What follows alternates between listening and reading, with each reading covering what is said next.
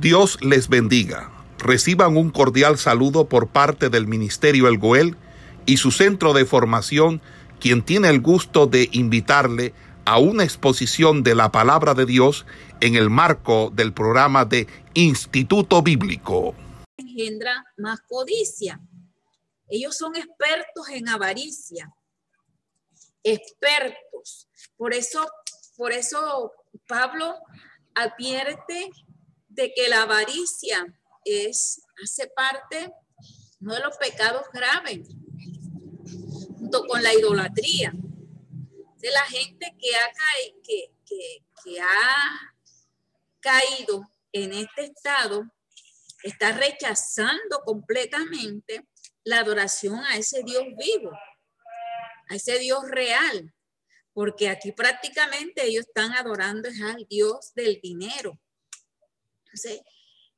esto nos lleva a nosotros a, mantener en alerta nuestra vida, porque estos movimientos, como se dieron en aquel tiempo, usted se puede dar cuenta cómo ha tomado tanta fuerza en estos tiempos que estamos viviendo.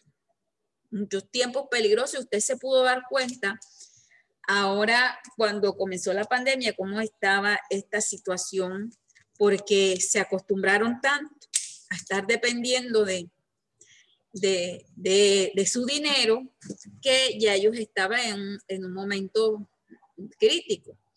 Entonces vemos también aquí que estos seguidores, muchos de los seguidores en sus prácticas vergonzosas y por causa de ellos por estar dando muy mal testimonio y haciendo cosas que no deben hacer, que no están dentro del orden bíblico, ellos lo que están haciendo es pervertir el camino que se había trazado, el camino, el camino de la verdad. Lo que están haciendo es dañar prácticamente al evangelio. Usted ve que ya es difícil para que la gente pueda llegar a los pies del Señor.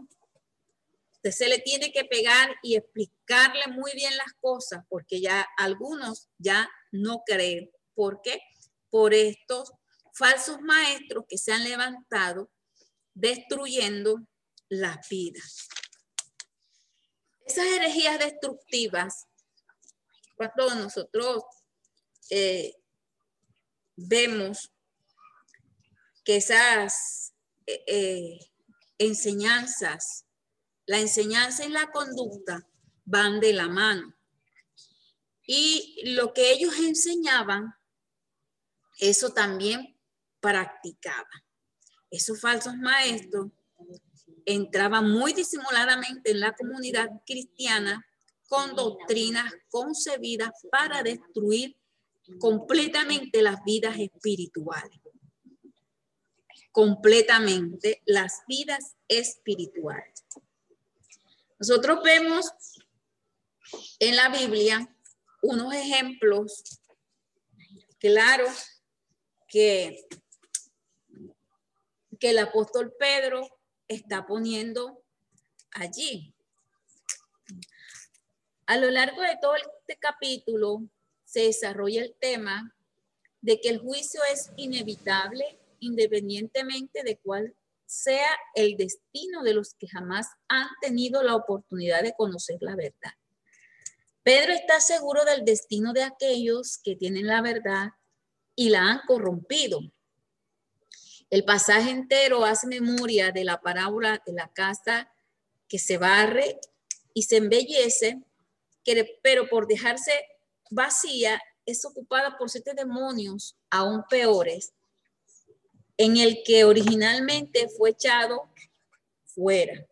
Una parábola que nosotros encontramos en el libro de Mateo que nos habla del postrer estado de la persona, viene a ser mucho peor que el principio, ¿verdad? Porque son siete demonios más que vienen a posesionar ese lugar y el poster estado de esa persona viene a ser mucho peor. Entonces nosotros nos damos cuenta aquí de que eh, la advertencia que hace el apóstol Pedro con respecto a, a, esos faltos, a esos falsos maestros, a esos falsos maestros que siempre encuentran seguidores, siempre van a tener eh, personas que van a estar de acuerdo con lo que ellos están profesando. Entonces, esa herejía particular que se describe aquí era una forma de lo que nosotros llamamos gnosticismo, ¿verdad? Posiblemente eh, tan extrema que persuadió a personas que habiendo sido ya redimidos por Cristo y habiendo vivido en el Espíritu, se olvidaron de los de, de, de lo que habían vivido en el Señor y empezaron a vivir como deseaban en sus, en, sus deseos. Se olvidaron de, de, de esas, esas buenas enseñanzas y se pervertieron. Entonces, nosotros podemos también mirar que la codicia corrompe y los líderes de los cultos suelen enriquecerse por sus actividades, lo que les estaba diciendo ahorita, de que nosotros nos damos cuenta en este tiempo que esto es lo que, lo que se mueve en todo nuestro alrededor. Entonces, el Dios, el Dios de la verdad, no puede ser burlado. El juicio, el juicio de estos falsos maestros está muy cerca de que Dios, de que Dios haga también. Entonces, para ilustrar esto de los falsos maestros y sus seguidores, Pedro escoge tres ejemplos bien conocidos de pecado con sus respectivos castigos. Vamos a mirar. Uno, un, ejemplo, otro ejemplo que nosotros vemos aquí es la caída de los ángeles. La caída de los ángeles. Dice que el origen del mal en el universo está envuelto en oscuridad. Las pistas que ofrece la escritura señalan que Satanás y su demonio fueron creados como poderosos seres angélicos, pero por su orgullo y por su ambición, nosotros conocemos completamente esta historia, Satanás y los que a él se asociaron, los que a él se le pegaron, se rebelaron contra Dios y como resultado de esto ellos fueron expulsados. Ellos fueron expulsados. También otro ejemplo que eh, el, el apóstol Pedro menciona. Entonces, ¿cuál era el lugar para estos, este, ¿Cuál era el lugar para estas, estos falsos maestros, para estos esta ilustración, ¿verdad? Que el apóstol Pedro nos está colocando allí, aquí en el capítulo 2, versículo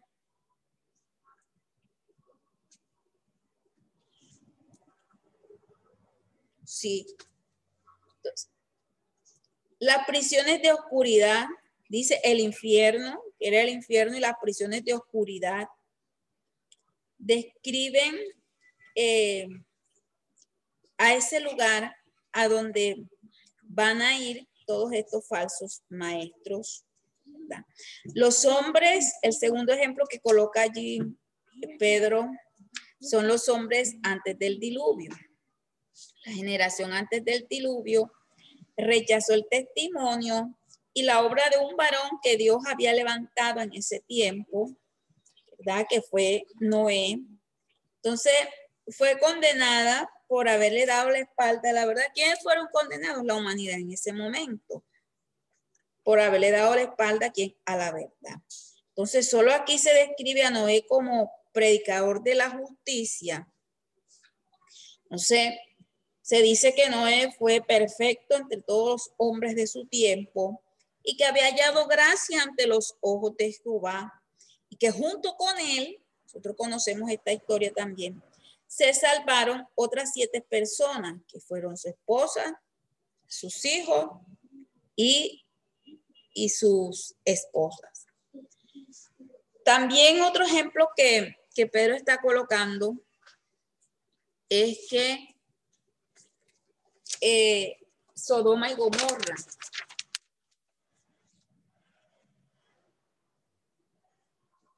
Sodoma y Gomorra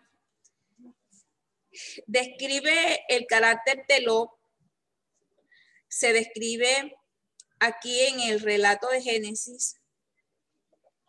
Dice que Lot afligía cada día su alma viendo y oyendo los hechos inicuos de, de ellos muchísimos de nosotros a veces nos hemos tomado una actitud ya como de habernos acostumbrado a ver tan, tanto mal,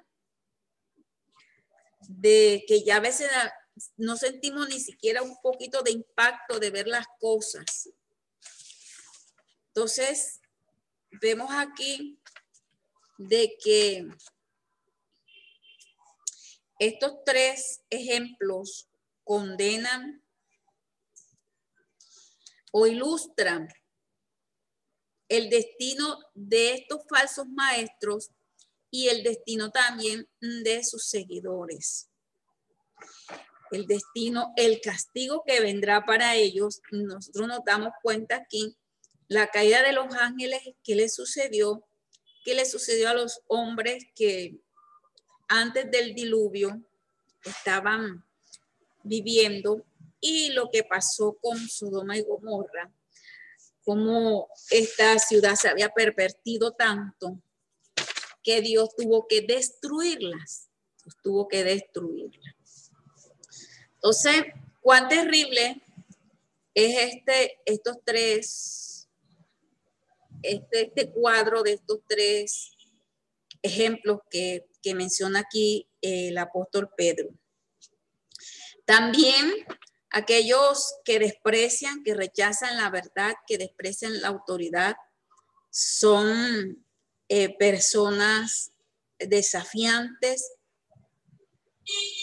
que solo desean ser, eh, agradarse a sí mismo, ¿verdad? También estos falsos maestros que no colocan eh, el freno, no tienen ese autocontrol de, de las cosas, no que desmedidamente profesan palabras y enseñanzas que no están dentro del orden. También nosotros vemos un ejemplo que era el que, el que estaba aquí, que era el del Balam de hoy. Entonces, el Balam de hoy, Balam de hoy, estas palabras fueron escritas como habíamos colocado en el inicio, en el bosquejo, fueron escritas con ira santa.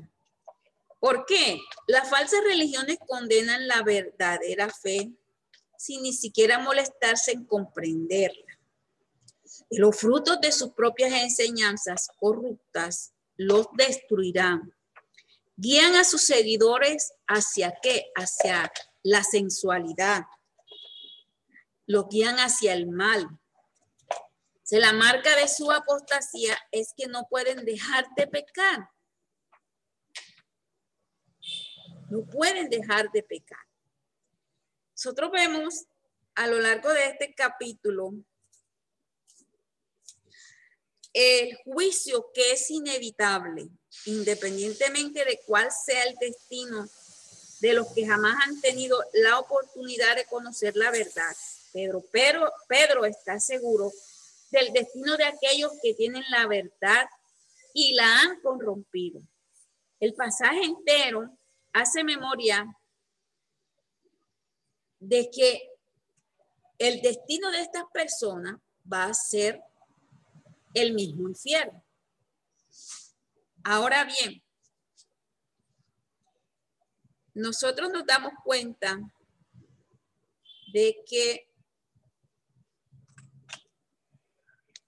nosotros nos damos cuenta de algo y es que debemos estar muy, muy, muy, muy alerta, muy alerta con todo este proceso, eh, ese concepto de placer, que es entregarse a las pasiones sensuales.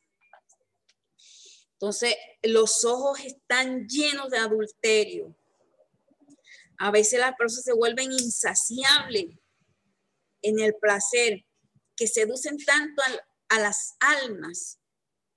Se han vuelto ellos expertos porque completamente tienen una experiencia, pero para hacer siempre el mal. Entonces se les conoce a ellos como hijos de maldición.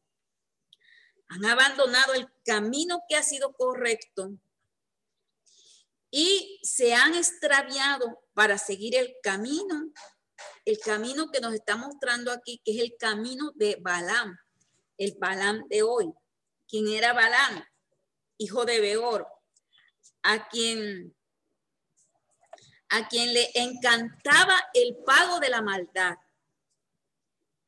Pero por su maldad, nos cuenta la Biblia, nos dice el relato, que lo reprendió un burro, un animal, una bestia de carga. Habló con voz humana e impidió la locura del profeta. Entonces, nosotros nos damos cuenta de que este completo movimiento se está dando en este, en este tiempo. Y debemos como, como defensores de este evangelio salir nosotros a la defensa de este evangelio y que tenemos la verdad y la verdad debe ser dada a conocer para que estos falsos maestros, para que estos falsos profetas dejen de estar engañando a la gente. Por eso si usted tiene la oportunidad, no le dé miedo, no le dé miedo, porque Dios está con nosotros, Dios está con usted. Y el castigo para estos, estos hombres es la perdición y la destrucción, que es lo que habla allí el apóstol Pedro. de esta forma, el capítulo 2 termina haciendo haciendo ese, esa advertencia de estos falsos maestros, de estos falsos profetas. ¿Verdad? Que mejor les hubiera sido no haber conocido el camino de la justicia que después de haberlo conocido, volverse atrás del santo mandamiento que les fue dado. Pero les ha acontecido lo del verdadero proverbio. El perro vuelve a su vómito y la puerca lavada a revolcarse en el cielo.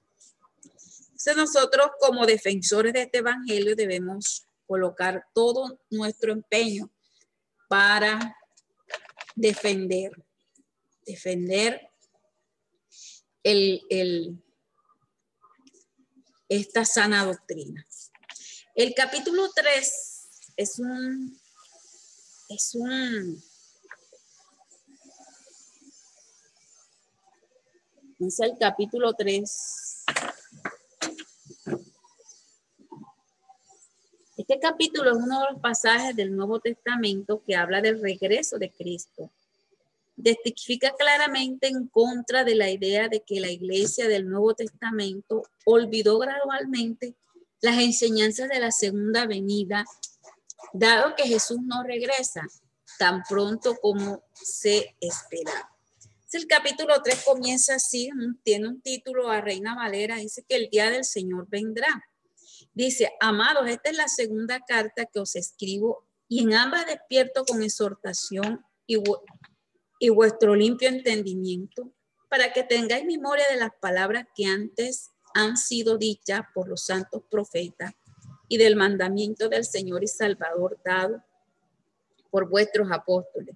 Sabiendo primero esto, los postreros en los postreros días vendrán burladores andando según sus propias concupiscencias y diciendo dónde está la promesa de su advenimiento, porque desde el día en que los padres durmieron, todas las cosas permanecen así como desde el principio de la creación.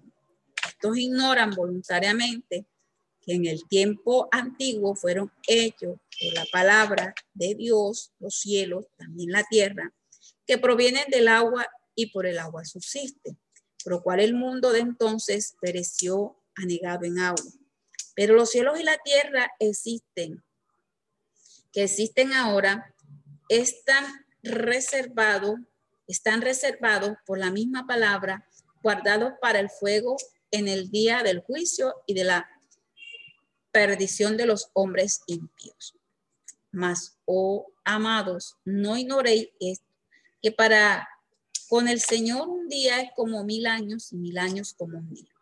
El Señor no tarda su promesa, según algunos tienen por tardanza, sino que es paciente para con nosotros, no queriendo que ninguno perezca, sino que todos procedan al arrepentimiento. Pero el día del Señor vendrá como ladrón en la noche en el cual los cielos pasarán con gran estruendo y los elementos ardiendo serán deshechos, y la tierra y la obra que en ellos hay serán quemadas. Puesto que todas estas cosas han de ser deshechas, ¿cómo no debéis vosotros andar en santa y piadosa manera de vivir? Esperando y apresurando para la venida del día de Dios, en el cual los cielos encendiéndose serán deshechos y los elementos siendo quemados se fundirán. Pero nosotros esperamos, según su promesa, cielo nuevo y tierra nueva, en los cuales mora la justicia. Por lo cual, oh amados, estando en espera de estas cosas, procurad con diligencia ser hallados por el sin mancha e irreprensible en paz. Y tened entendido que la paciencia de vuestro Señor es para salvación como también nuestro amado hermano Pablo, según la sabiduría que le ha sido dada, os ha escrito, casi en todas sus epístolas, hablando en ellas de estas cosas, entre las cuales hay algunas difíciles de entender, los cuales los indoctos e inconstantes tuercen, como también las otras escrituras, para su propia perdición. Así que vosotros, oh amados, sabiendo que de antemano guardaos no sea que arrastrados por el error de los inicuos caigáis de vuestra firmeza. Antes bien, creed en la gracia y el conocimiento de nuestro Señor Salvador Jesucristo, al la gloria ahora y hasta el día de la eternidad. Amén. Y de esta forma concluye el capítulo 3, que es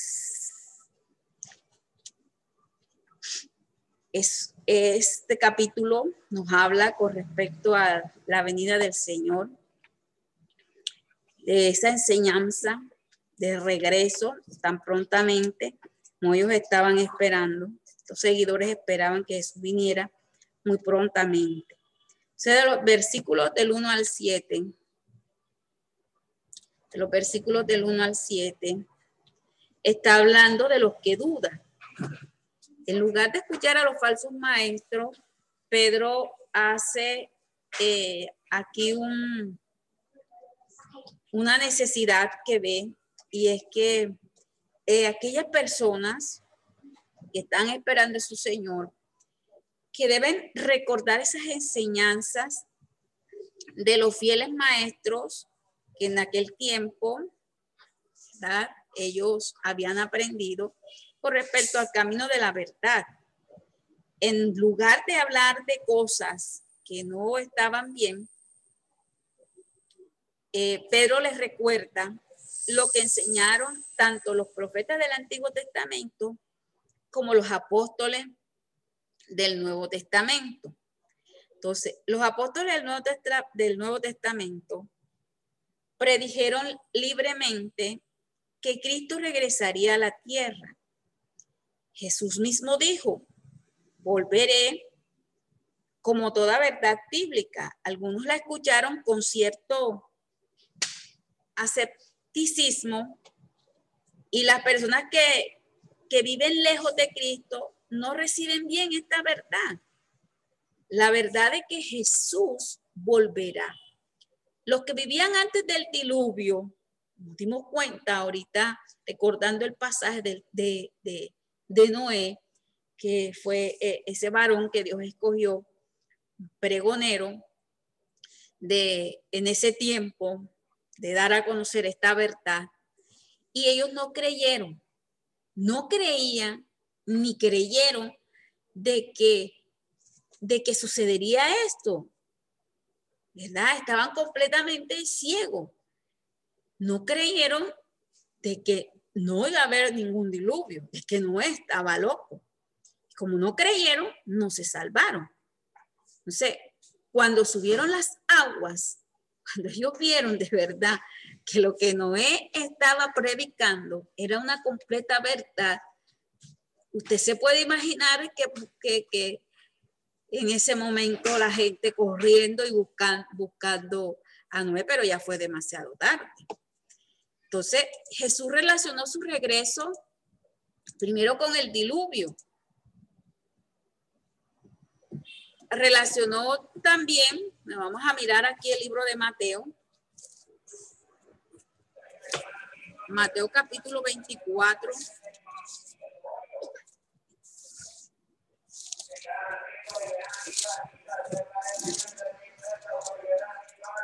Mateo 24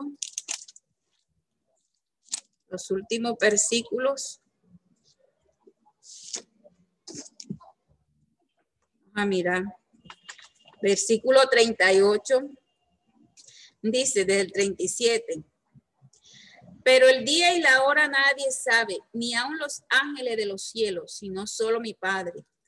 Mas como en los días de Noé, así será la venida del Hijo del Hombre. ¿Cómo eran los días de Noé? Porque como en los días antes del diluvio, estaban comiendo, bebiendo, casándose y dándose en casamiento, hasta el día en que no entró en el arca. Y no entendieron hasta que vino el diluvio y se los llevó a todos. Así será también la venida del Hijo del Hombre. Esta gente, y viendo que no estaba haciendo el arca, fueron conmovidos, sino que su corazón fue endurecido mucho más para ellos no ver, no ver la salvación. También el libro de Lucas, capítulo 17. 17, versículo 26 también habla con respecto a lo de Noé. Dice, como fue en los días de Noé, así también será en los días del Hijo del Hombre. Comían, bebían, se casaban, se daban en casamiento hasta el día en que entró Noé en el arca y vino el diluvio y los destruyó a todos. Y los destruyó a todos. Y como un segundo punto, también lo relacionó con la destrucción de Sodoma y Gomorra, juicio que fue ejecutado por fuego y no por agua. La de Noé fue por agua, la de Sodoma y Gomorra fue por fuego. O también ahí en el libro de Lucas, donde estamos leyendo, hace énfasis a, a, es, a ese momento. Dice, comían, bebían, en lo del diluvio. Y en el versículo 28 dice, así como sucedió en los días de Lot, comían, bebían, compraban, vendían, plantaban, edificaban. Mas el día en que Lot salió de Sodoma, llovió del cielo fuego y azufre y los destruyó a todos. Así será el día en que el Hijo del Hombre se manifieste se manifieste. Ah, y mire aquí, Se la misma palabra de Dios que les había advertido, que se les había advertido a la persona que vendría un diluvio, habla en el libro de Génesis capítulo 6, les advierte ahora que habrá destrucción por fuego. Entonces, estos dos ejemplos a nosotros nos da una muy clara y amplia visión de que el Señor viene. El día del Señor era una frase muy conocida y muy común en el Antiguo Testamento y se usaba para describir los últimos tiempos. Casi siempre se relacionaba con la intervención divina en los asuntos de los hombres. El Dios eterno no estaba limitado por calendarios humanos. Sin embargo, nunca llega antes ni después. Llega en el momento justo. El Señor nos ha dicho lo suficiente sobre el futuro como para estimular nuestro apetito, pero no tanto como para satisfacer nuestra curiosidad. Ese día vendrá. Si la Biblia dice de que el, día del Señor, de que Cristo viene, vendrá, vendrá de repente. Será el fin de la historia terrenal dentro del lapso que inició en la creación. Vemos en el libro de Génesis, capítulo 1, y introducirá un nuevo orden eterno de nuevos cielos y una nueva tierra donde reinará la justicia. Cristo vendrá. Cristo vendrá. Entonces, nosotros nos damos cuenta aquí de que algunos habían tenido como por tardanza esta, e, este momento. Por eso él decía, mas, oh amados, no ignoréis esto, para con el Señor un día como mil años, mil años como un día, porque es que ellos esperaban que eso se diera ya, de que el Señor viniera ya. Dice, Él no retarda su promesa, según algunos la tienen por tardanza, sino que es paciente. ¿Qué es lo que quiere Dios? ¿Qué es lo que quiere nuestro Señor? De que todos nosotros procedamos a que al arrepentimiento. Y que ninguno de nosotros perezca. Todos procedan a ese arrepentimiento. Pero dice también el día del Señor, pero el día del Señor vendrá como ladrón en la noche. Como ese ladrón en la noche.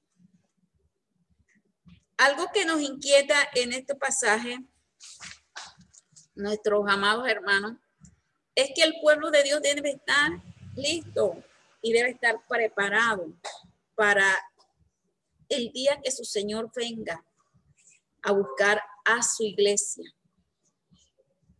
Para el día que nosotros eh, vayamos a partir de esta, de esta tierra, eh, haciendo cumplimiento de esa palabra de que vamos a ser levantados, preparados y tener aquí en nuestra mente de que puede ser hoy, puede ser mañana, porque la Biblia no dice ni, las fechas exactas. Por eso aquí decía una frasecita de que la intervención divina en los asuntos de los hombres. El Dios eterno no está limitado por calendarios humanos. No es cuando usted diga, no es cuando usted quiere, cuando ya Dios diga, ese día se va a cumplir.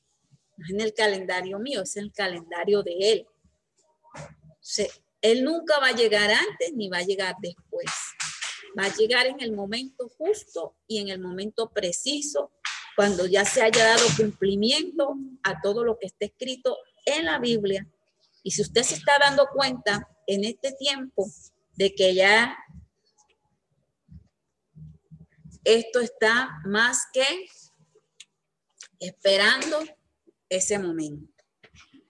Entonces, eh, esto nos llena a nosotros de satisfacción y a la vez también nos alerta para nosotros seguir avanzando en el Entonces, el ya que de la segunda venida lo tiene Pedro bien claro en su mente.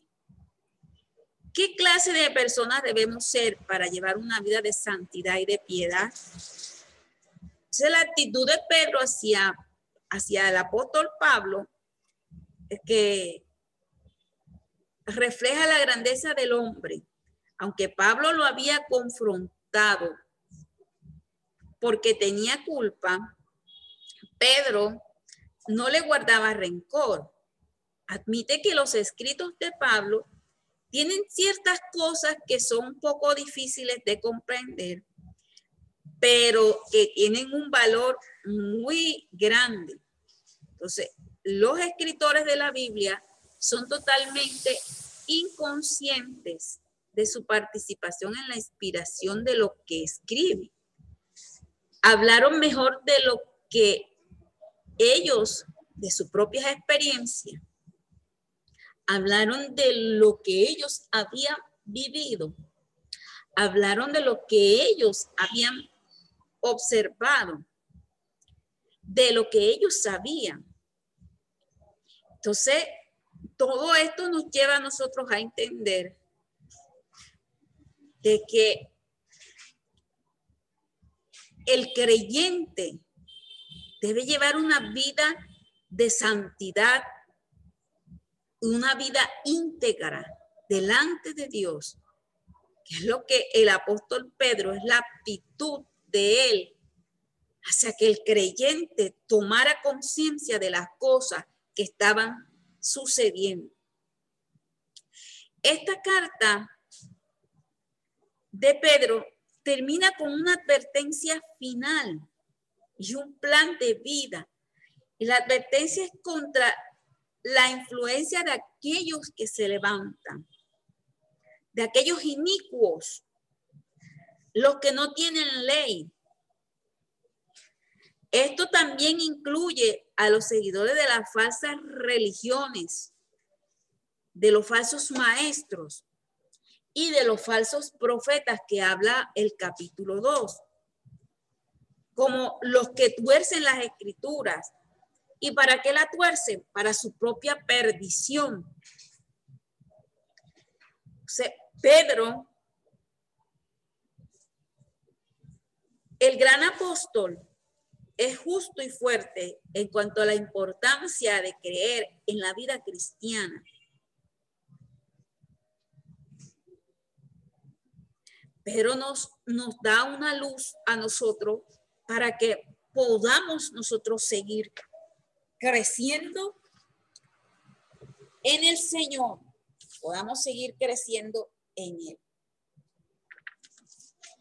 Vamos a mirar algo con respecto a la conclusión de esta carta. Que termina con esa advertencia final. Y vamos a mirar algunos eh, eh, relatos que nos vamos a dar cuenta entonces, ¿cómo se debe llevar ese crecimiento en la vida del creyente? Vamos a mirar aquí en el libro de en el libro de de Hechos capítulo 11 y estamos concluyendo esta carta.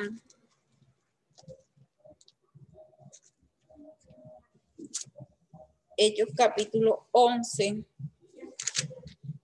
versículo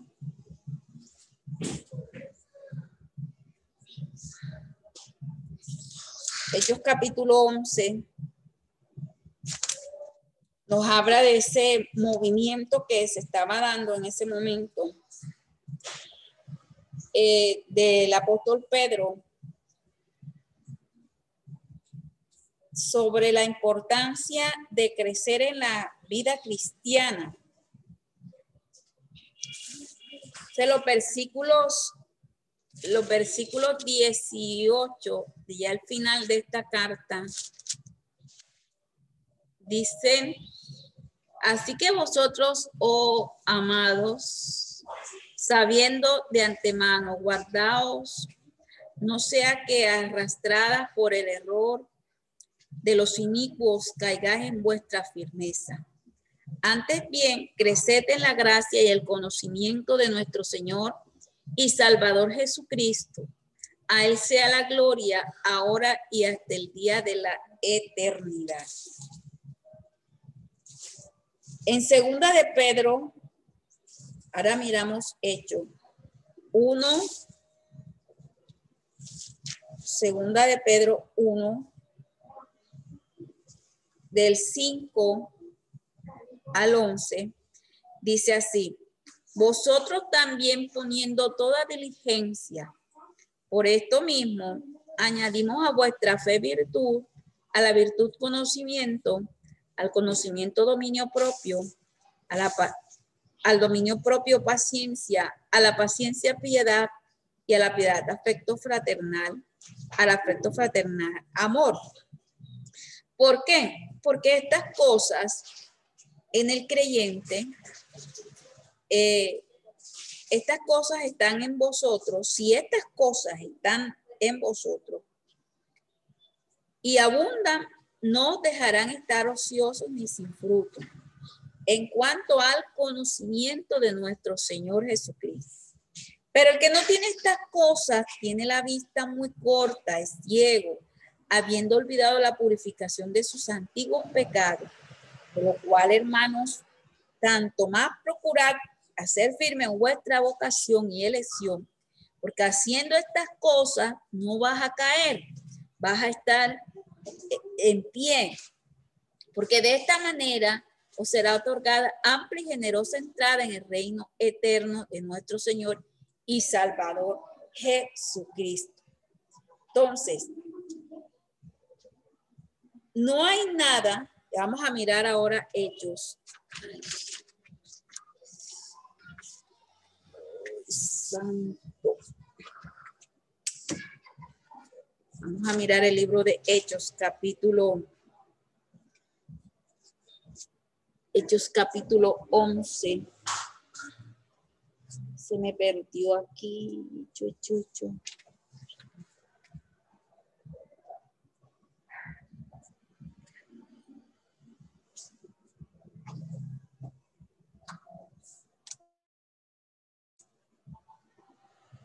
Gloria a Dios, tenía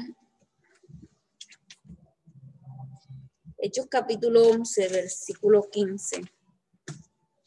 Tenía una nota que había hecho allí, pero se me ha, se me ha extraviado. 11.15 dice, y cuando comencé a hablar, cayó el Espíritu Santo sobre ellos, también como sobre nosotros al principio. Entonces me acordé de lo dicho por el Señor cuando dijo, Juan ciertamente bautizó en agua, mas vosotros seréis bautizados con Espíritu Santo. Entonces, si Dios pues le concedió también el mismo don que a nosotros, que hemos creído en el Señor Jesucristo, ¿quién era yo que pudiese, que pudiese estorbar a Dios? Entonces,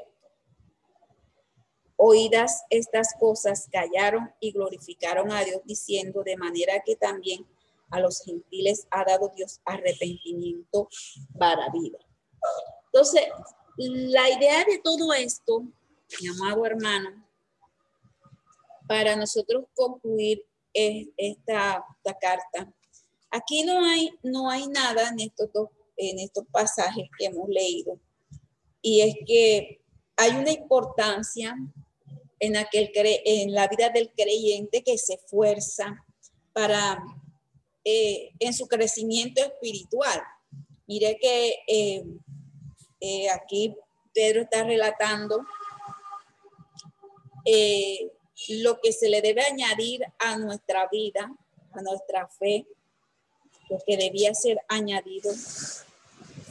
Y también acá, cuando le está dando este informe, él está relatando qué era lo que había pasado con aquellos hermanos que, habían recibido ese don de Dios.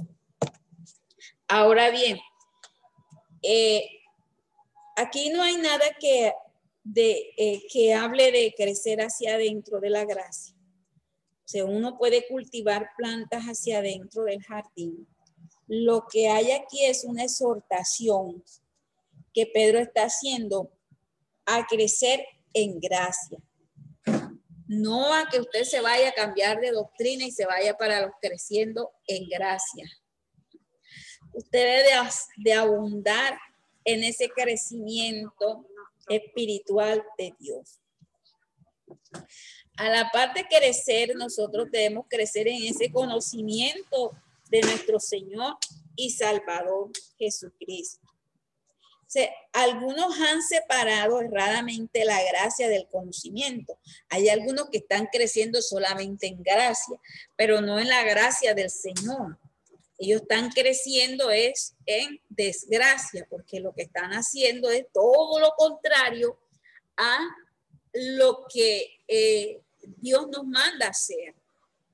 Ve, ellos lo que se están dando es libertad para, para pecar y libertad para hacer cuanto ellos quieren. Y Dios lo que está pidiendo es esto, sino que tengamos ese, ese conocimiento y que crezcamos en él. Entonces, no en esa separación. ambas cosas, la gracia y el conocimiento, eh, deben estar en, nosotros, eh, en ese crecimiento, la verdad de esta forma, el capítulo 3 concluye. El, lo que fue el capítulo 2 y el capítulo 3 son dos advertencias que él nos hace con respecto a los falsos maestros, a los falsos, a los falsos eh, maestros y a los falsos profetas. Y, el capítulo 3 a que nosotros sigamos, a que, a que el pueblo siga eh, hubiese seguido esperando en la venida del Señor porque algunos querían que, las cosas sucedieran ya, que se dieran en el mismo instante. Pero Dios no, eh, todas las cosas no, no pueden suceder cuando nosotros queramos, sino cuando estén establecidas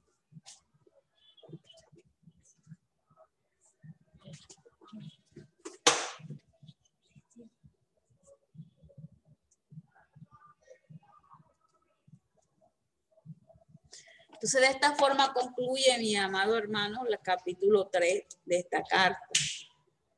Y ahorita les envío las diapositivas para... Eh, aquí están las preguntas de la lección, de la lección 3, de la lección 2 de esta, de esta segunda carta para ahorita se las envío. Entonces hacemos un resumen de todos estos, estos dos capítulos que son para nosotros de mucha importancia.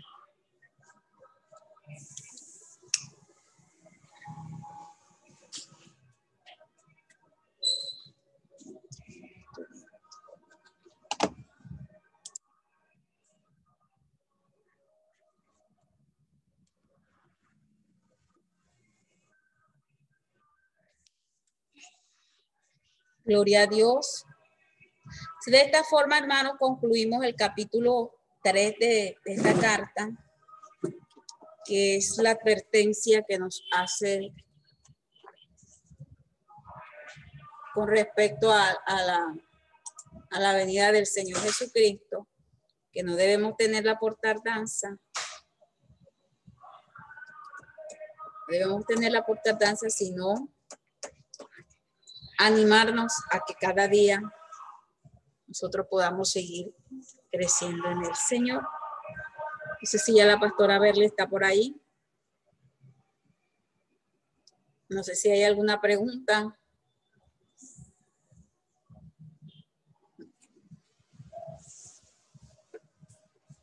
No sé si hay alguna pregunta, hermano. Y lo que hace en nuestra vida y en nuestro corazón es una muestra, hermano, de que Dios es real. Dios es real en nosotros. Entonces el énfasis de esta carta es eso. Enfatiza que Dios, el Hijo, realmente se hizo, se hizo hombre en la persona de Jesucristo. Por medio de Cristo nos ofrece esa vida eterna a toda esta humanidad que ha estado lejos, que ha estado perdida y que ha estado sumergida en el pecado. Entonces, también la obra del Espíritu Santo nos da poder para amar y para vivir santamente, como Cristo nos ha mostrado que Dios es luz o santidad.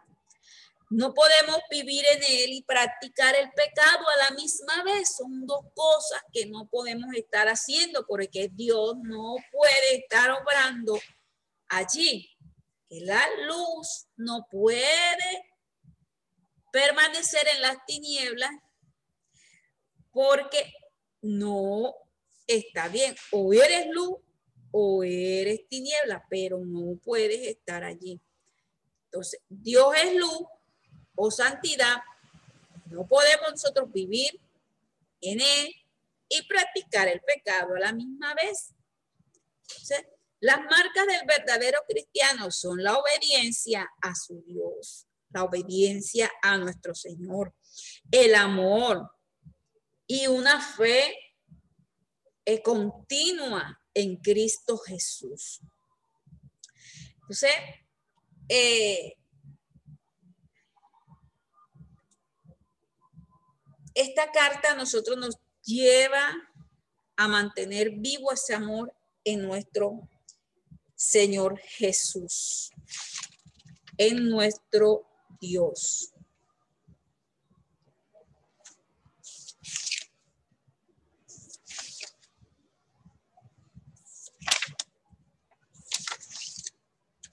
vamos a mirar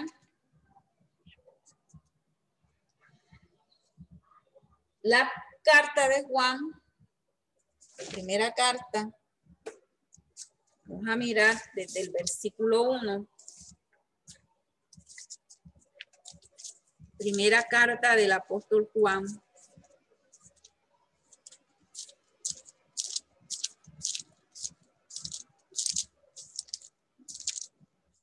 Primera de Juan capítulo 1 dice,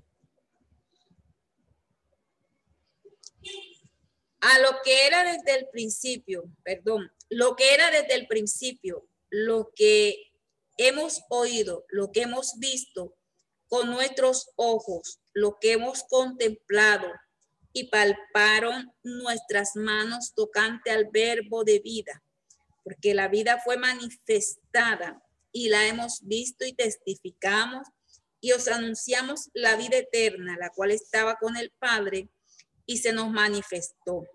Lo que hemos visto y oído esto anunciamos para que también vosotros tengáis comunión con nosotros y nuestra comunión verdaderamente es con el Padre y con su Hijo Jesucristo. Estas cosas os escribimos para que vuestro gozo sea cumplido. Del versículo 1 al versículo 4 nos está mostrando la comunión de la vida eterna en Cristo. En los últimos años, el discípulo a quien Jesús amaba le escribe a las iglesias de Asia Menor. Era un tiempo de controversia, Era un tiempo donde los gnósticos habían dividido a las iglesias por conceptos elaborados de seres sobrenaturales y porque ellos habían negado la deidad de Jesús. Entonces era necesario reafirmar a los cristianos sobre las verdades básicas de la fe y de la vida en Cristo. Juan había sido testigo de la palabra de vida, lo había tocado y había experimentado. Entonces su experiencia que tuvo lo lleva, eh, también lo había oído hablar sobre las verdades de Dios. Podía retar a cualquiera que dijera que solo parecía ser divino. Juan había caminado y había hablado con él. Había visto sus milagros. Lo había visto morir en la cruz. Había visto su tumba vacía. De manera que estaba convencido de que Jesús se había levantado de entre los muertos. Había estado con los demás con los demás discípulos cuando el, cuando el Señor eh, resucitado se había aparecido entre ellos y les había dado la paz. Había compartido el gozo del momento en que vivió la, las cicatrices, en que vio, perdón, las cicatrices de su mano y su costado. Por tanto, esta respuesta a los que habían creado una teoría elaborada y una explicación que era completamente torcida y salida del contexto, era que había visto y conocido la palabra de vida, que es lo que nos está diciendo aquí.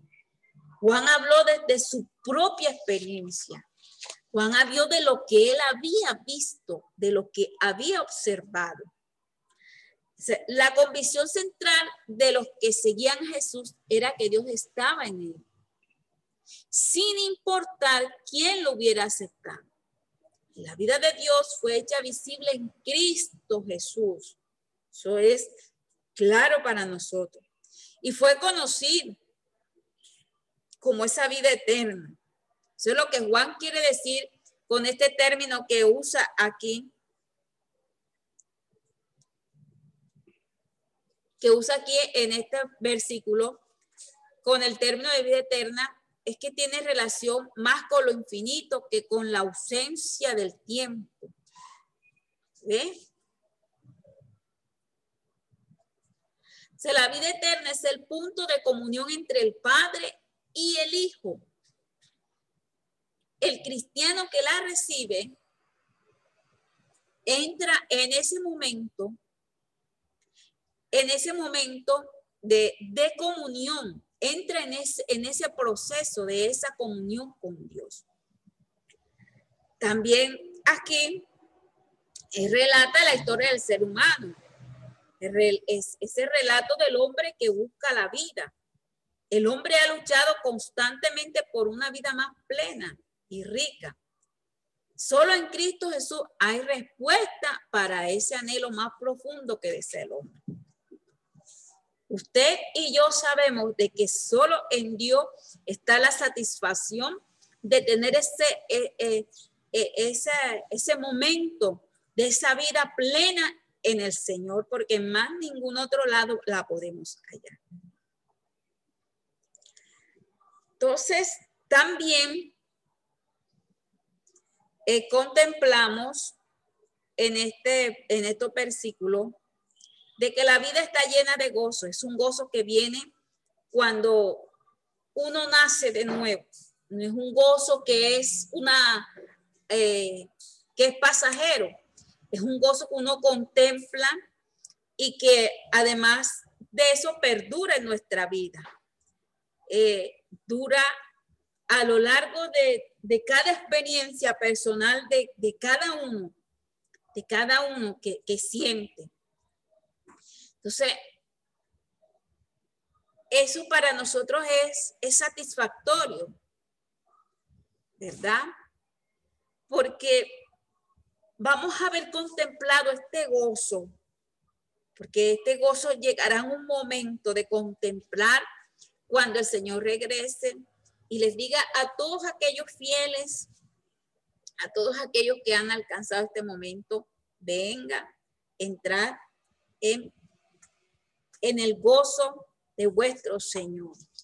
Eso sería muy satisfactorio para nosotros. Cuando el versículo dice, estas cosas os escribo para que vuestro gozo sea cumplido. ¿Cuándo se va a cumplir ese gozo? Cuando el Señor venga. Cuando el Señor venga, cuando llame a todos aquellos que han permanecido, aquellos que han han pasado momentos difíciles, momentos de lucha, de adversidad, de prueba, pero que han mantenido una fe firme, inquebrantable, una fe en nuestro Señor Jesucristo. Del versículo 5 dice, este es el mensaje, Dios es luz. La reina Valera nos da allí eh, esta descripción de que Dios es luz, Dios es luz. Este mensaje que hemos oído de él y os anunciamos, Dios es luz. No hay ninguna tiniebla en él. Si decimos que tenemos comunión con él y andamos en tiniebla, mentimos y no practicamos la verdad. Pero si andamos en luz, como él está en luz, tenemos comunión unos con otros y la sangre de Jesucristo, su Hijo, nos limpia de todo pecado. Si decimos que no tenemos pecado, nos engañamos a nosotros mismos y la verdad no está en nosotros. Si confesamos nuestros pecados, Él es fiel y justo para perdonar nuestros pecados y limpiarnos de toda maldad.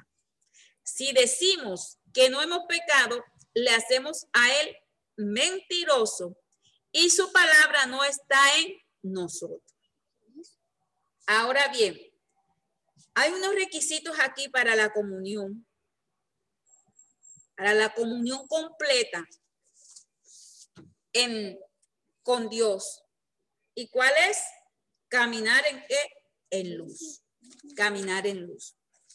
Caminar en luz para nosotros significa eh, ser limpios, estar limpios de todo pecado. Porque si nosotros caminamos en las tinieblas, sabemos que estamos llenos de pecado, no estamos en luz. Pero si nosotros decimos que caminamos en luz, debemos estar limpios para poder caminar en esa luz. El mensaje eh, de que Dios es luz, en Él no hay oscuridad, usted lo sabe. La luz simboliza algo muy importante que es iluminación y revelación. La luz también, a través de la luz también hay sanidad, hay seguridad y hay gozo. En los tiempos de la iglesia primitiva, la luz era un símbolo de pureza. Era un símbolo de pureza.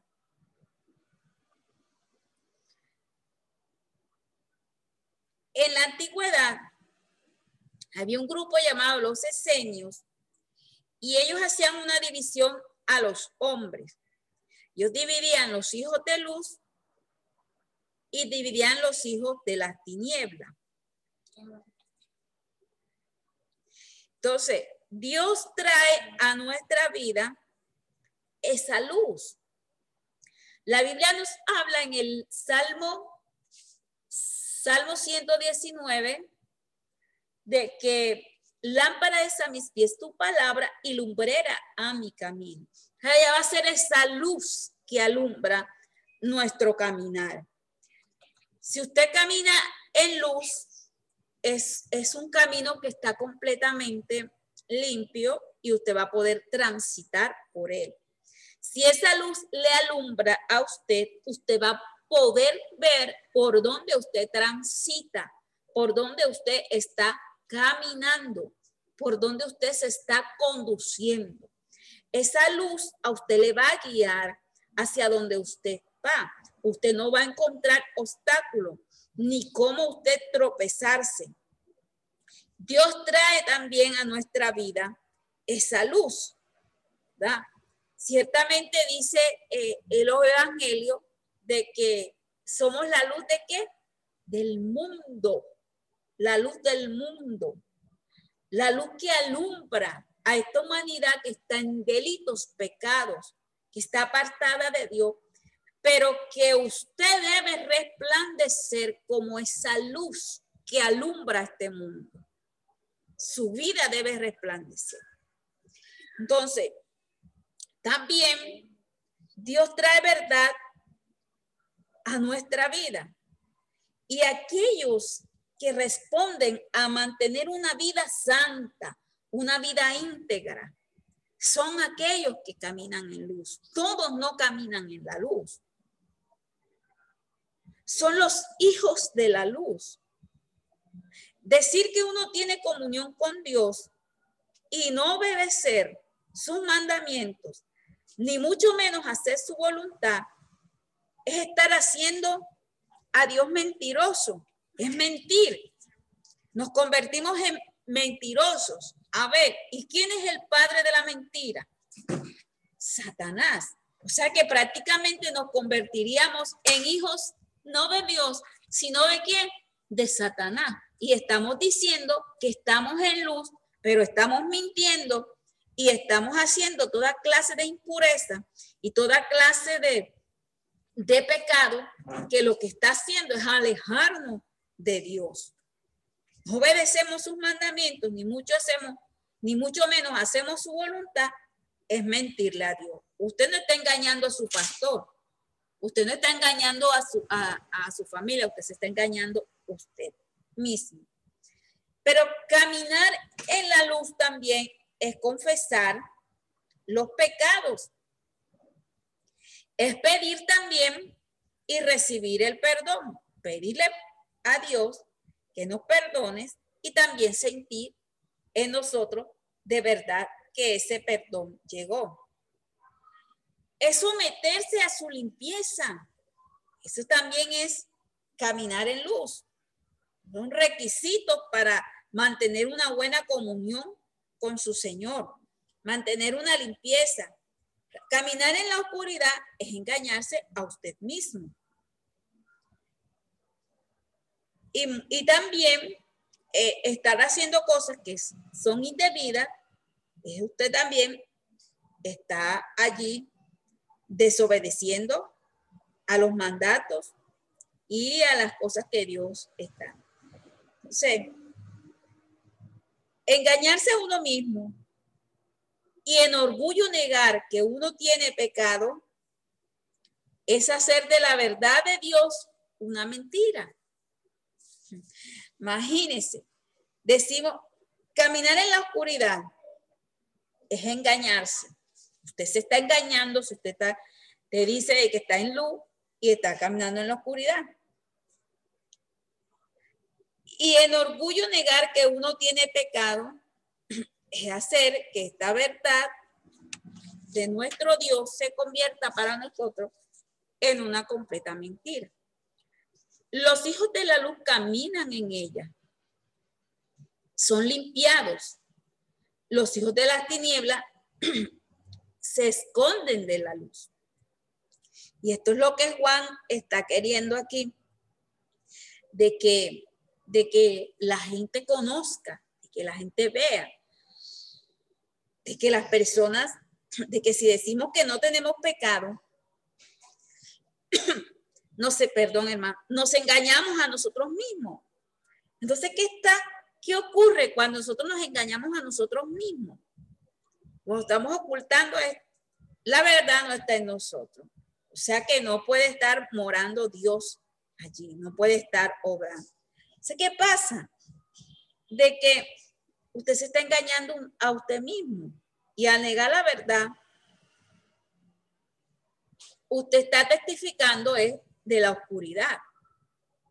Para Dios no hay término medio, no estar allí entre luz y tiniebla, no.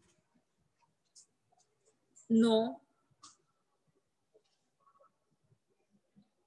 Si usted es luz, es luz. Si usted es tiniebla, es tiniebla. Entonces, otra cosita que nos dice es que caminar en luz es sinónimo de victoria en Cristo. Dios es luz. Entonces caminar en la luz es caminar con Dios. Es encarar cada efecto y necesidad con el conocimiento gozoso de que cada día o de que cada vez que lo confesemos, la sangre de Jesucristo limpia, limpia nuestra vida. Y además de eso, está indicando en nosotros un progreso de crecimiento hacia la comunión con Dios. Caminar en luz también es suponer que Dios desea lo mejor de Él para nosotros.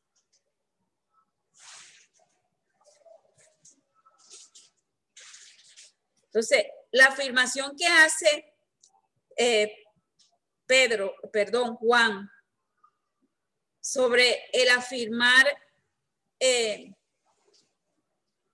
de que ellos caminaban en luz, tuvo una importancia muy especial. Era afirmar que el perdón y la limpieza de los pecados eran prueba de que ellos estaban caminando en esa luz. Y esto tuvo una, una importancia. Había algunos que decían que estaban caminando en esa luz, pero ellos llevaban una vida muy lejos de Dios. Llevaban una vida pecaminosa. Y Juan dice que se estaban que se que se estaban siguiendo solo a sí mismo, porque si uno camina en la luz, su vida expresa un comportamiento moral diferente. Y esto también es para el día de hoy, o sea, en el creyente de hoy. No solamente Juan en este capítulo 1 habla con respecto a este, a este proceso de limpieza que debe vivir el, el creyente. Esto también es para este momento. Es para los que están en este tiempo.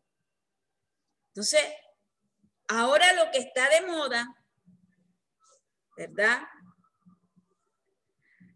Es el proceso de, yo, hacer las cosas porque yo quiero y porque este, tengo libertad para hacerlo y nadie me lo impide hacer.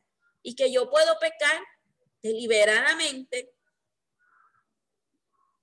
y no pasa nada. Si ve que puedo pecar y no pasa nada, no me muero, no, nada. Entonces la gente sigue haciendo las cosas porque ellos quieren hacerlas de esa forma. Pero hay muchos que hablan de haber nacido de nuevo. Hay muchos que hablan de una experiencia y aunque sus vidas no muestran que caminan hacia esa pureza, entonces fallan. Fallan en todo esto que Juan está apuntando en este primer capítulo. Si nosotros confesamos nuestros pecados, Él es es justo para perdonar nuestros pecados y limpiarnos de toda maldad, cualquiera que sea la maldad, cualquiera que sea eh, la condición que usted tiene, que la persona tenga, que cualquier que cualquier eh, persona esté viviendo. Si usted confiesa, la clave es esa, que usted confiese su falta, que usted confiese sus pecados delante de Él. Y dice aquí la palabra de que Él es fiel. Dios es fiel en perdonarle su falta. Dios lo que solamente está pidiendo es que usted confiese, que usted se acerque a Él con ese corazón sincero delante de Él, que Dios no lo va a rechazar. Dios lo va a aceptar y va a perdonar su falta. Usted va a obtener el perdón, el perdón de Dios, el perdón divino.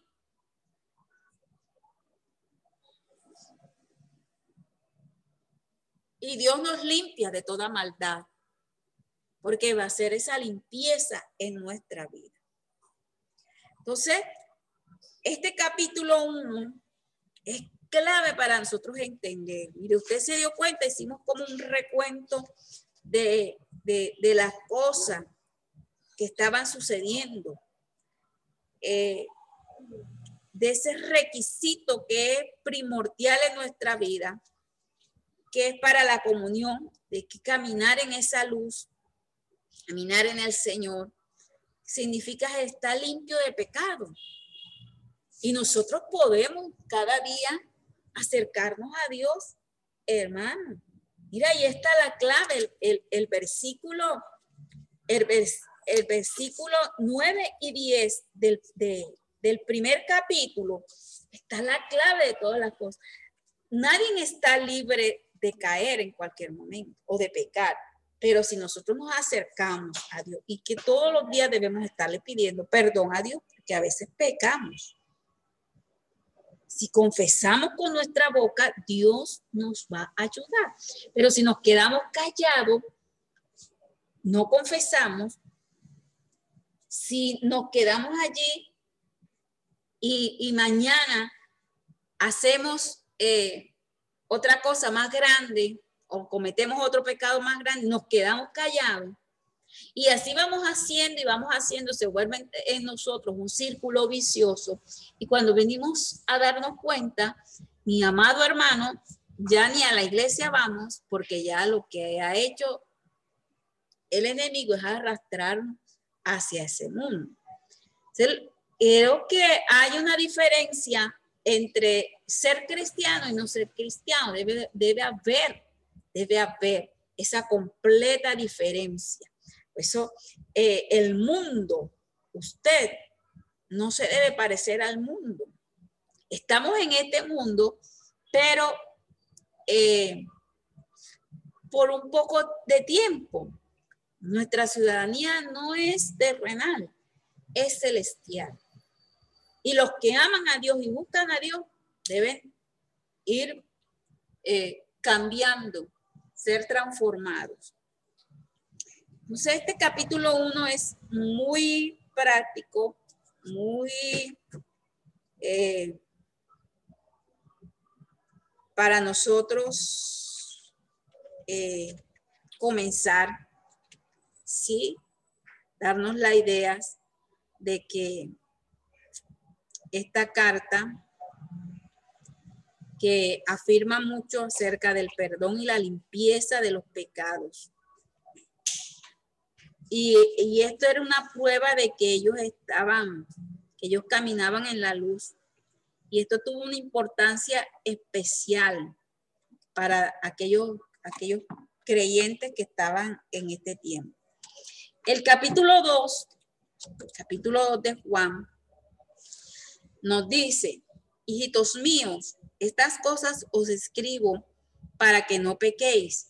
Y si alguno hubiere pecado, abogado tenemos para con el Padre a Jesucristo el justo. Y Él es la propiciación por nuestros pecados, y no solamente por los nuestros, sino también por los de todo el mundo.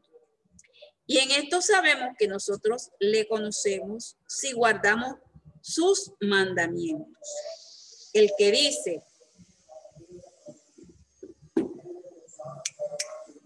el que dice, yo le conozco y no guarda sus mandamientos, el tal es mentiroso y la verdad no está en él.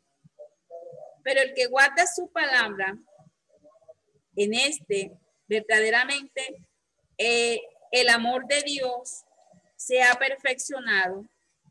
Por esto sabemos que estamos en él. El que dice que permanece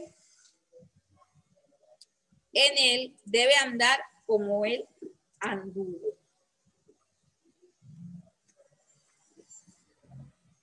Este primer, esta primera parte del capítulo 2 de la carta de Juan dice que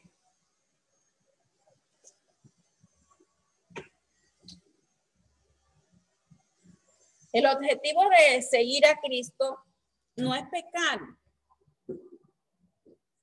Ese no es el objetivo, no es pecar. ¿Cómo se identifica? ¿O cómo se define una persona que es seguidor de Cristo? Perdón, que es cristiano. Se define como un seguidor de Cristo. Entonces, esto significa eh, de ser seguidor de Cristo. Esta, esta frase está implicando en nosotros una responsabilidad muy grande. Esto significa en, eh, en nosotros haber dejado la vida de pecado y por su gracia haber iniciado en nosotros una nueva vida. Es la voluntad de Cristo que sus seguidores no pequen, que sus seguidores no hagan cosas desagradables. Si nosotros miramos un ejemplo en el libro de Juan, capítulo 8, Evangelio de Juan, capítulo 8, nos vamos a dar cuenta de algo que Jesús le dice a esta mujer. Vamos a mirar Juan capítulo 8. Dice,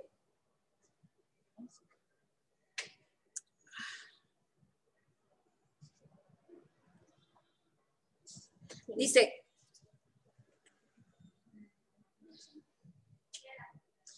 por la mañana volvió al templo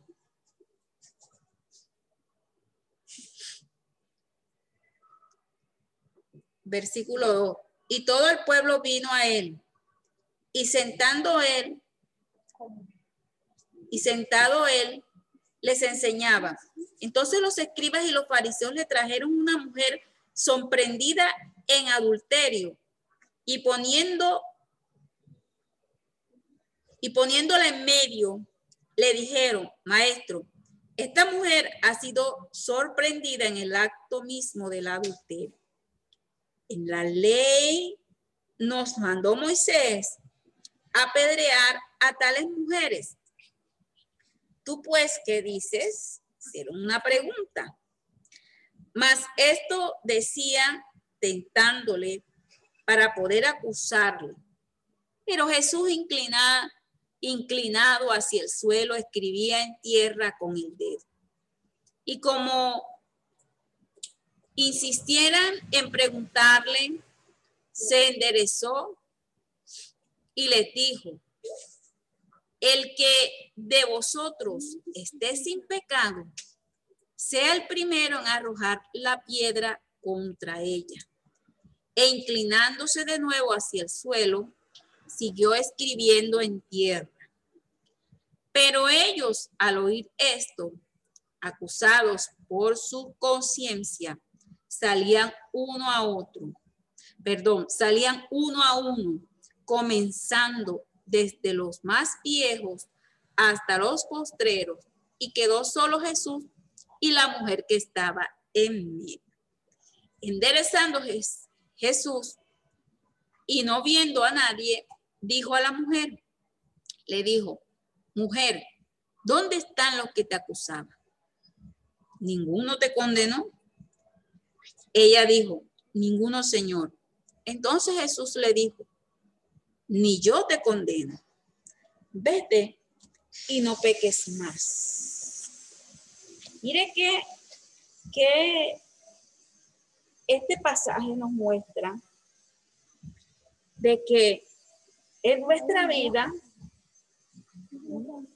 en nuestra vida diaria, nosotros nos vamos a encontrar situaciones en las cuales debemos eh, reflejar, reflejarte que verdaderamente somos, somos hijos de Dios, somos hijos de nuestro Señor, somos seguidores de Cristo. Entonces, Jesús, la voluntad de, Jesús con sus seguidores es que no pequen. Jesús le dice a la mujer adúltera, no la condenó por lo que ella había hecho. Todos aquellos que estaban allí mirándola, todos aquellos que estaban allí eh, le acusaban, le decían, hasta le mostraron que la ley, la ley decía que cuando una persona era sorprendida en este acto, debía ser apedreada. Pero Jesús, Jesús no condenó a esta mujer. Jesús la miró. Jesús le dice que se fuera, pero que no hiciera haciendo lo mismo que ella venía haciendo. Jesús le dijo, ¿dónde están los que te acusan? ¿Dónde están? Se han ido todos. No hay ninguno de aquellos que te estaban condenando. Y ella le contesta, no hay ninguno. Entonces Jesús le dijo, yo tampoco te condeno. Ve y no peques más. Eso es lo que el Señor quiere también en, nosotros, que no pequemos más. ¿Sí? Otro ejemplo que nosotros vemos es en el libro de Juan, en el, ahí mismo en el libro de Juan capítulo Juan capítulo 5. Eh,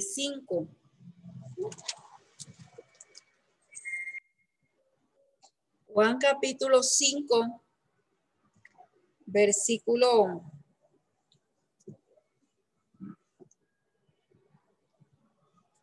lo que pasó con el paralítico.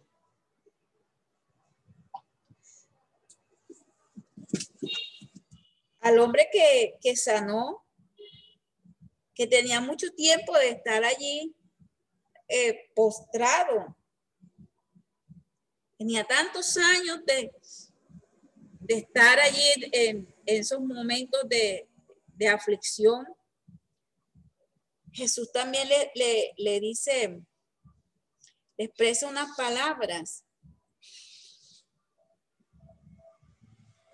Dice así a partir del, del versículo 8. Bueno, usted conoce la historia del paralítico. Dice, cuando Jesús lo había acostado y supo que llevaba ya mucho tiempo así, le dijo, ¿quieres ser sano?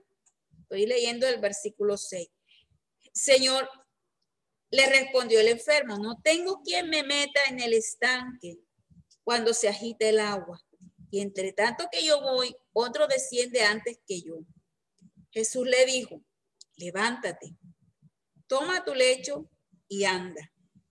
Y al instante aquel hombre fue sanado y tomó su lecho y anduvo. Y era día de reposo aquel día. Entonces los judíos dijeron a aquel que había sido sanado, es día de reposo, no te es lícito llevar tu lecho. Él le respondió, el que me sanó, él mismo me dijo, toma tu lecho y anda. Entonces le preguntaron, ¿quién es el que te dijo, toma tu lecho y anda? Y el que había sido sanado no sabía quién fuese, porque Jesús se había apartado de la gente que estaba en aquel lugar. Después le halló Jesús en el templo y le dijo, mira, has sido sanado, no peques más para que no te venga alguna cosa peor. Otra vez la terminación Jesús hace en este pasaje es la misma que, que le dice a la mujer, vete y no peques más.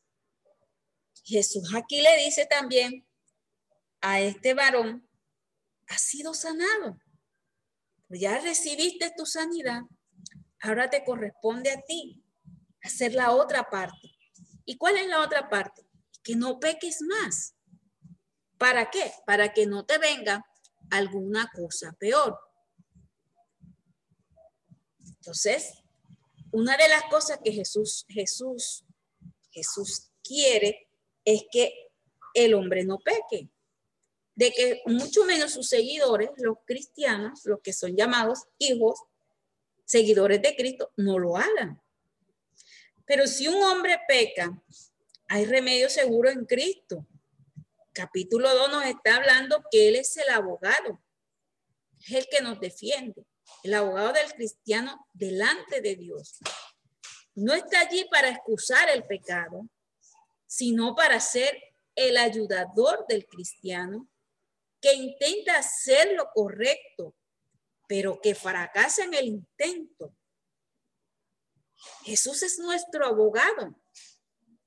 Esto no nos da a nosotros pie para estar pecando y pecando y pecando y pecando deliberadamente. No, nosotros como, como creyentes, que es lo que está apuntando eh, el apóstol Juan con esta carta, es que él no solo nos comprende, sino que pagó el castigo por el pecado. Él cargó los pecados de todo el mundo y de todas las épocas en su cuerpo. Fue en la cruz amó al mundo y se dio a sí mismo por él. Su muerte es el testimonio eterno de su amor. Y, y su muerte nos muestra la eficacia de ese proceso de expiación por el pecado.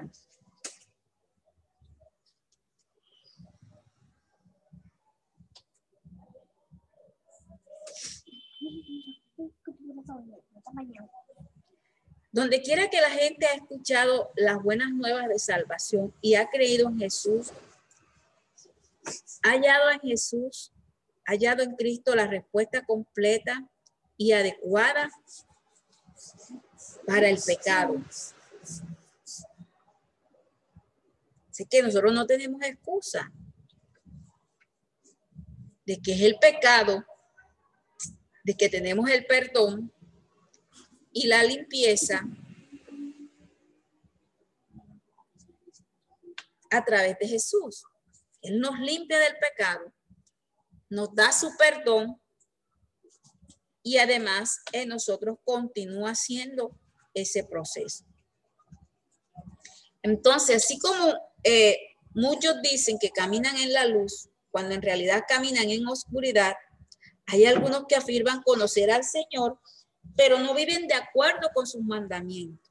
La realidad de la respuesta de Cristo al pecado se encuentra en nuestra obediencia. Se encuentra en nuestra obediencia y estos mandamientos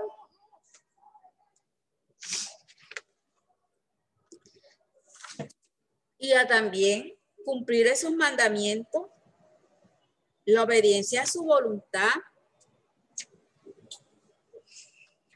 y a su camino, andar en luz, andar en luz. Estos mandamientos no son leyes formuladas por los hombres, son la palabra de Dios revelada en una ley moral.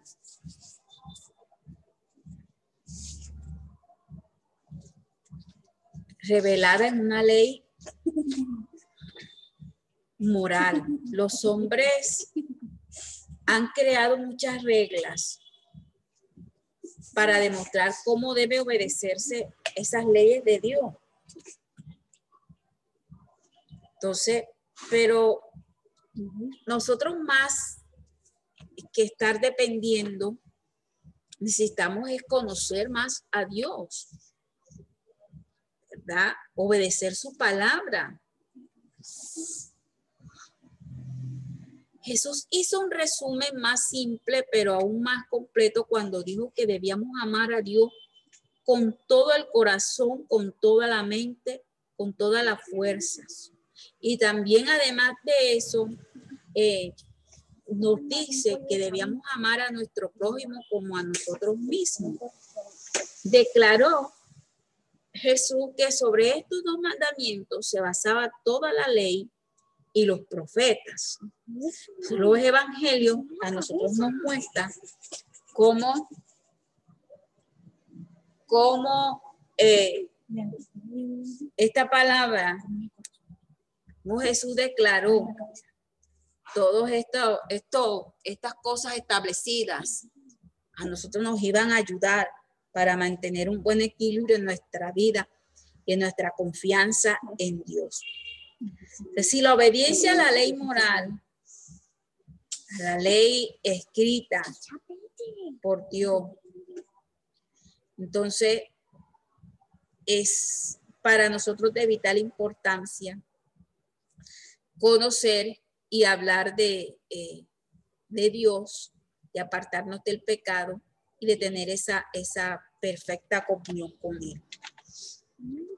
También, también eh, conocer el perdón y la limpieza del Señor nos lleva a nosotros caminar con Él.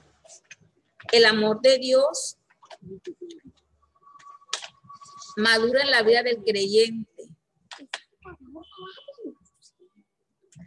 la perfección del amor de Dios es un resultado en nosotros, de que hemos confiado, puesto esa, esa esperanza en Cristo para salvación.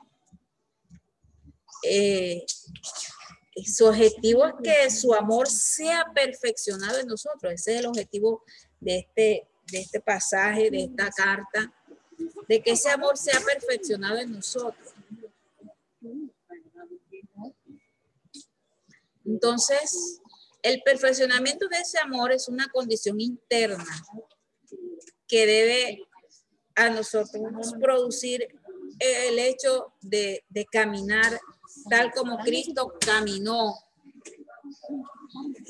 Ese caminar es el punto que nosotros debemos cumplir en el Señor, de satisfacer a Dios es de tener ese crecimiento a imagen de Él. ¿Sí? Es de eh, nosotros reconocer eh, esas faltas delante de Él, pedir su perdón y seguir en este camino. Entonces, en este asunto que comenzamos a observar de que hay, hay gente de que se llama, de que se dice, de que tiene título de ser cristiano, pero que vemos a veces que todavía le falta mucho para poder estar en este, en este caminar íntegro delante de Dios.